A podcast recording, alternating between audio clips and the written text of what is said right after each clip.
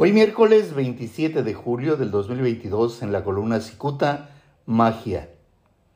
Asesorado por el alquimista mayor César Augusto Santiago, el recién contratado Amador Rodríguez Lozano pudo recurrir a la magia para que su nueva patrona, Claudia Sheinbaum, rebasara a Marcelo Ebrard en las preferencias de los morenistas. Hay quien le adjudica ese logro al señor Mandrac, es decir, a don Amador. El miércoles de la semana pasada, Cicuta refirió que la jefa de gobierno de la Ciudad de México, Claudia Sheinbaum, contrató al exsecretario general de gobierno de Baja California, Amado Rodríguez Lozano, para que despachara como titular de una coordinación en ese momento inexistente.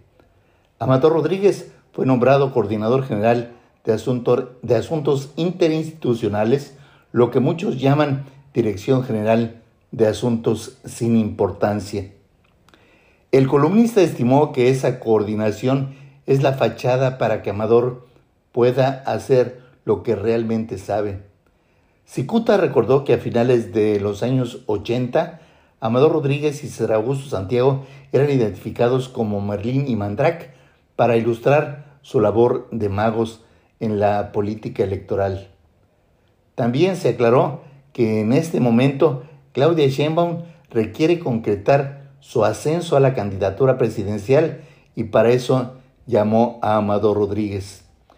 Este último recurrirá a cualquier recurso, por sucio que sea, para lograr posicionar a Sheinbaum.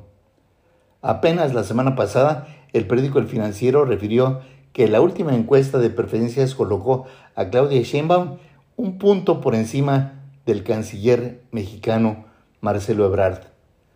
Al conocer estos números, muchas bocas se abrieron por la incredulidad, pues un sondeo anterior colocaba a Ebrard tres puntos arriba de Sheinbaum.